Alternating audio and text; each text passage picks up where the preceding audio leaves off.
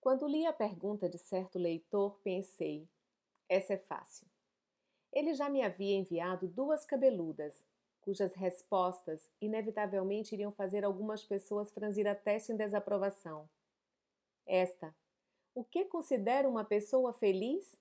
É fácil. Afinal de contas, sou um psicanalista, devo ter conhecimento especializado sobre o assunto. Mas bastou que eu parasse para pensar e descobri que ela é, talvez, a pergunta mais difícil que pode ser feita. Posso responder à pergunta de maneira geral e abstrata.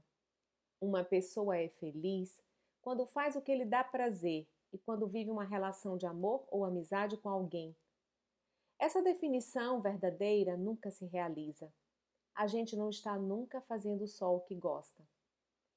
A vida nos obriga a fazer muitas coisas desagradáveis, a engolir sapos. Eu mesmo tenho em meu estômago vários sapos vivos, não digeridos, que continuam a mexer e a coachar. Além disso, essa relação acontece em momentos ou períodos curtos ela é logo interrompida por uma série de fatores indesejáveis que nos tornam intolerantes, irritadiços, rabugentos, distantes. Essa transformação aparece na mudança da música da fala. Felicidade mesmo, ser feliz como estado permanente, não existe. Acontece em raros momentos de distração, já dizia Guimarães Rosa.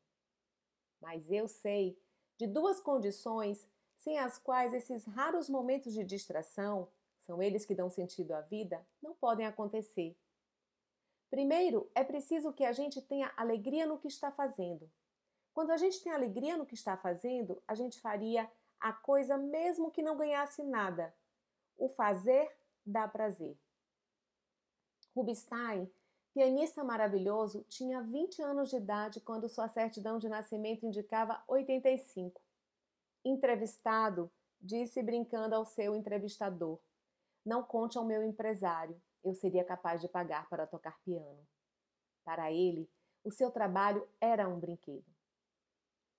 Babette cozinhava não pelo salário, cozinhava porque isso lhe dava alegria.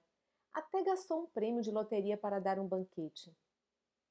Mas há uns trabalhos que a gente faz não pela alegria que o trabalho dá, mas por causa do produto final. Uma pessoa que trabalhe por causa do dinheiro que vai ganhar é o exemplo típico.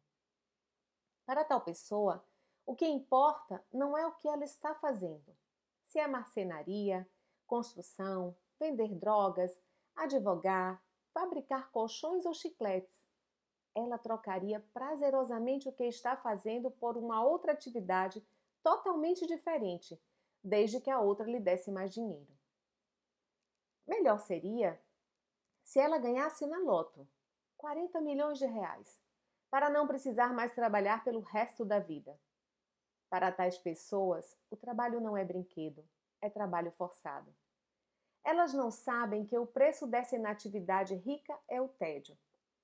Estão condenadas à infelicidade. Sobre isso, leia os manuscritos econômicos, filosóficos de Marx, de 1844. Segundo, é preciso que a gente ame e seja amado.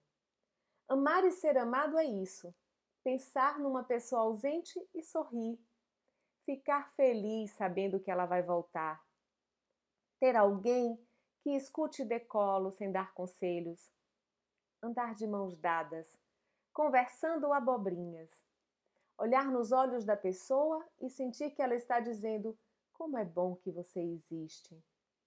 Jogar frescobol com ela. Ser simplesmente, sem pensar que há um par de olhos nos vigiando para nos cobrar algo. Conversar madrugada fora sem pensar em sexo. Guimarães Rosa disse mais ou menos o seguinte: a coisa não está nem na partida e nem na chegada, está é na travessia. A felicidade não acontece no final, depois da transa, depois do casamento, depois do filho, depois da formatura, depois de construída a casa, depois da riqueza, depois da viagem. A felicidade acontece no dia a dia. Felicidade é fruto na beira do abismo. É preciso colhê-lo e degustá-lo agora. Amanhã, ou ele já caiu, ou você já caiu. Crônica O que é uma pessoa feliz? de Rubem Alves, no livro A Grande Arte de Ser Feliz.